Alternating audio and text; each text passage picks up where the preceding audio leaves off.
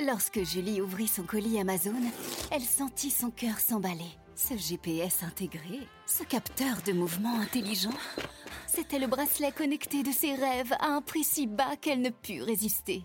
Ça mérite bien 5 étoiles. Des super produits et des super prix, découvrez nos super offres dès maintenant sur Amazon.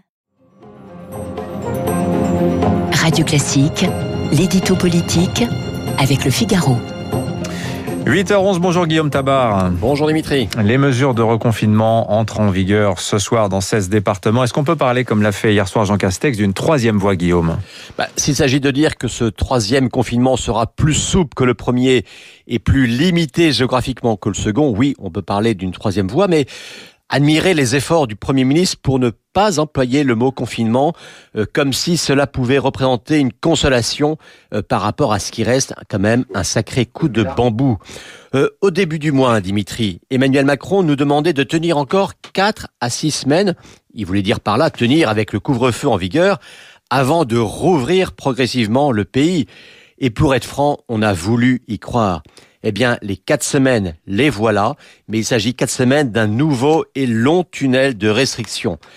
Euh, c'est peut-être nécessaire pour soulager la pression dans les hôpitaux, mais c'est certainement un coup dur pour les quelques 20 millions d'habitants concernés et pour tous les commerçants à nouveau obligés de fermer. Avec en plus hein, le souvenir que les restrictions ont toujours été prolongées et jamais raccourcies. Vous voyez que l'espoir d'un retour à la, normale, même progressif, ne fait que s'éloigner. L'expression a souvent été utilisée, mais c'est vrai qu'on a quand même le sentiment d'être dans un jour sans fin. Le journal L'Opinion hein, écrit ce matin euh, parle de, du sentiment d'avoir été trompé. Est-ce qu'une telle décision, ce reconfinement, Guillaume, selon vous, va provoquer la, euh, une chute, euh, la confiance ou la défiance de l'opinion? Bah, toute la question est là. Hein. Les Français sont lucides et responsables, donc euh, ils comprennent bien qu'il y a des mesures à prendre pour casser l'épidémie. Euh, ils ont entendu hier soir, par exemple, qu'il y avait moins de risques de contamination quand ils étaient dehors que quand ils restaient fermés.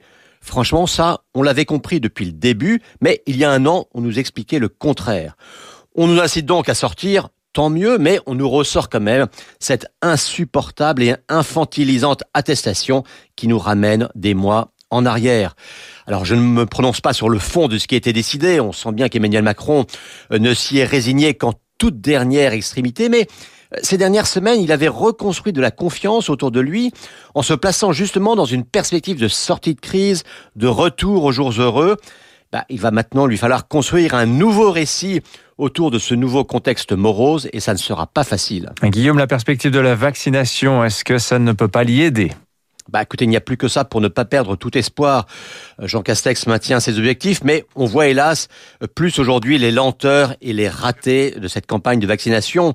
Euh, AstraZeneca est à nouveau autorisé, et heureusement, mais quand même cet épisode de la suspension hein, euh, au, au, nouveau au motif d'un supposé principe de précaution a fait quand même perdre un temps très très précieux.